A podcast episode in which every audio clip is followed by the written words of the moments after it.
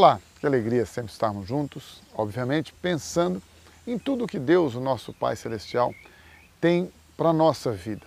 Não o que uma religião possa ter para você ou para mim, uma vez que você e eu já temos sido tão esclarecidos de que religião nenhuma tem poder para libertar, para transformar, para mudar a vida do homem.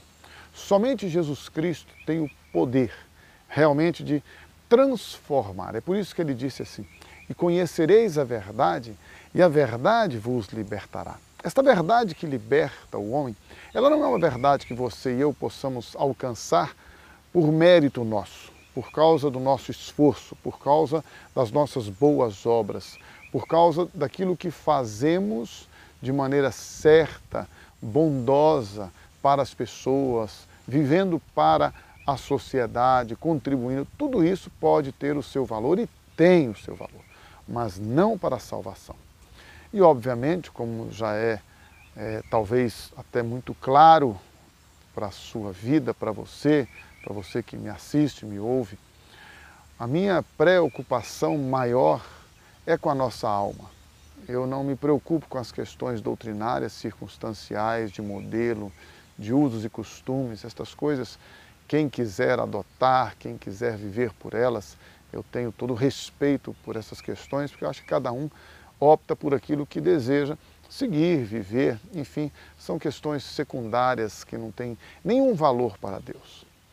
Para Deus, o que importa é o seu, é o meu, é o nosso coração. O que Deus olha, o que Deus vê, não são as nossas ações e reações primeiramente. Estas muitas vezes demonstram, expressam os sentimentos, as motivações intenções do nosso coração. Ou não. Porque eu, porque você e eu sabemos que nós podemos ter uma ação, uma reação, uma atitude, demonstrar e falar coisas que nem sempre estão no nosso coração. Então Deus, ele olha, ele vê o nosso coração, os nossos sentimentos, as nossas motivações e intenções. É por isso que não adianta a pessoa ser muito polidinha, muito lisinha, muito bacaninha, cheia de, de conformes para as outras pessoas, para o mundo, em relação à sua aparência.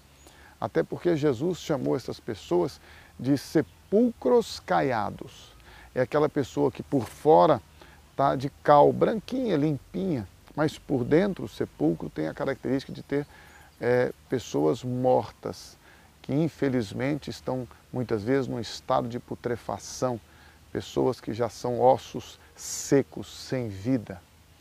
Assim também somos muitos de nós quando queremos viver de aparência e de religiosidade, sem ter uma experiência verdadeira com Deus, com a palavra dele, com a pessoa do seu Filho Jesus Cristo, porque muitos de nós conhecemos a Deus de ouvir falar, conhecemos as histórias bíblicas, conhecemos os, os contextos bíblicos, a cultura bíblica, conhecemos muitas vezes a história de um povo, de uma nação ou de nações que estiveram citadas e relacionadas nas Escrituras Sagradas, mas infelizmente, infelizmente, às vezes não só somos enganados, como nos enganamos também, pensando que, por causa da aprovação das pessoas, nós estamos sendo aprovados por Deus. E por causa da aprovação das pessoas, muitas vezes agimos e reagimos conforme a aprovação delas da sociedade. Deixe eu chamar a sua atenção para algo muito importante. Deus vai julgar a todos nós. Hoje não, agora não. Este tempo não é o tempo do juízo, é o tempo da graça, é o tempo da salvação, é o tempo da bondade, da misericórdia de Deus, é o tempo da manifestação plena e abundante do amor e da graça de Deus. Mas quando Deus for julgar-nos por meio de Jesus Cristo, Ele vai julgar-nos fundamentalmente. O fundamento será o nosso coração, nossas motivações e intenções. E este coração para que ele seja um coração com motivações e intenções transparentes, sinceras, justas e santas, ele precisa ser trocado. Trocado pelo milagre do novo nascimento, que só Deus, na pessoa do seu Filho Jesus, pode produzir em nós. Este milagre é o milagre que ele mesmo declarou.